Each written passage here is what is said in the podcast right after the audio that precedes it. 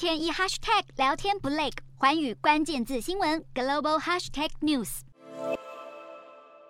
美国众议院十二号通过了规模超过四千三百亿美元的通膨削减法案。议长佩洛西更直言，为了这一天，大家奋斗了很久，更向总统拜登致敬。众院以两百二十票对两百零七票通过这项通膨削减法案。通膨削减法案是拜登政府在重建美好未来法案中的核心政策，主要重点瞄准对抗气候变迁、降低医疗成本、提高企业税率以及削减联邦赤字。其中，在对抗气候变迁部分，将挹注三千六百九十亿美元补贴干净能源，一些具体的措施包括购买电动车时可以享租税优惠，以及为再生能源计划拨款等等。而税制方面，则是对获利超过十亿美元的公司课征百分之十五的最低契约税率，防止大公司利用避税天堂逃税。而在医疗部分也琢磨了不少。民主党近期在国会取得多项立法胜利，包括扩大北约组织，为半导体挹注五百多亿美元，确保退伍军人医疗保险和福利，通过枪支安全立法，加上最新的这个通膨削减法案，